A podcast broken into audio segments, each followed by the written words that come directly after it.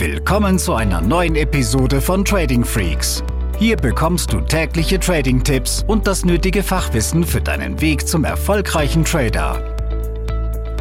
Ja, willkommen zu einer neuen Podcast-Folge. Hier ist Tim von Trading Freaks und heute möchte ich mit dir über das Thema Window Dressing sprechen. Window Dressing ist ein Phänomen, was wir ja, in, der, in der Privatwirtschaft sehen, was wir auch bei Fondsmanagern sehen und das werden wir uns heute mal anschauen.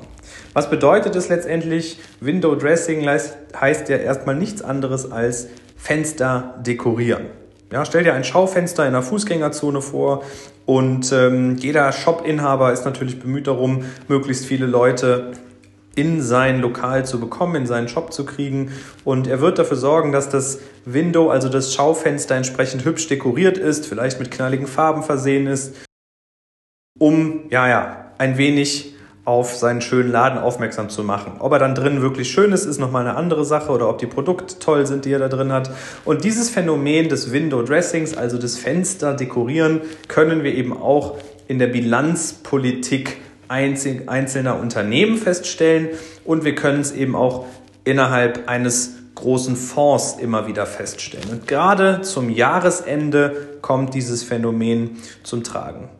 Wenn es um eine einzelne Aktie geht, die zum Beispiel oder eine Aktiengesellschaft, die ähm, natürlich Investoren anziehen möchte, die vor Investoren besonders gut dastehen möchte, dann kann diese Aktiengesellschaft so, so Sachen machen wie zum Beispiel kurz vor Jahresende viele Factoring-Verträge eingehen. Das heißt, wenn man die Bilanz kürzen will, die Verschuldung senken möchte, dann kann man eben einen Teil der Forderungen an Factoring-Gesellschaften verkaufen.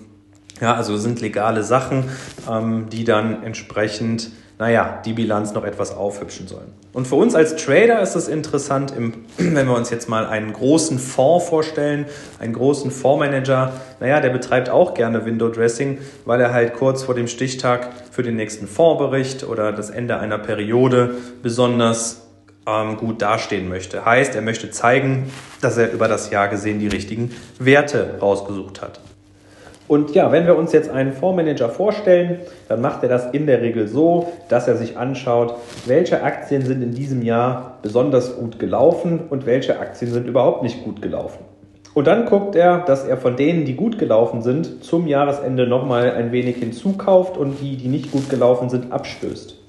Und dieser Effekt sorgt dafür, dass die Kandidaten, die in diesem Jahr gut gelaufen sind, nochmal einen Schub kriegen können bis hin zum Jahresende, weil es eben nicht nur ein Manager ist, der dies so betätigt, sondern es machen viele Leute so. Und die Aktien, die das ganze Jahr schon unter Druck waren oder die Branchen, die unter Druck waren, kriegen nochmal einen oben auf den Deckel drauf, weil sie nochmal mehr Verkaufsinteresse jetzt haben in den letzten Tagen eines Jahres oder eines anderen Betrachtungszeitraums ähm, als es eh ohnehin schon war. Das heißt, wenn du in diesem Jahr noch unterbewertete Titel kaufen möchtest oder sagst, boah, die haben groß einen auf die Mütze bekommen, dann könnte es sein, dass das vielleicht im Januar noch lukrativer werden kann. Definitiv solltest du dir Gedanken darum machen, ob und was du in diesem Jahr aus steuerlichen Gründen noch veräußern willst und vielleicht machen dann Zukäufe erst im nächsten Jahr Sinn. Ja? Aber das ist das Phänomen des Window Dressings. Ich bin mir sicher, es wird der ein oder andere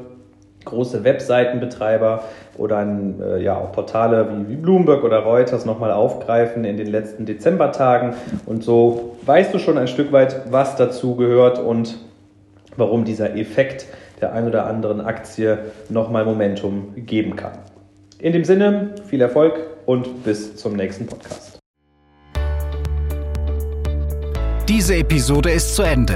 Abonniere diesen Kanal für noch mehr Trading-Tipps und schau vorbei auf tradingfreaks.com.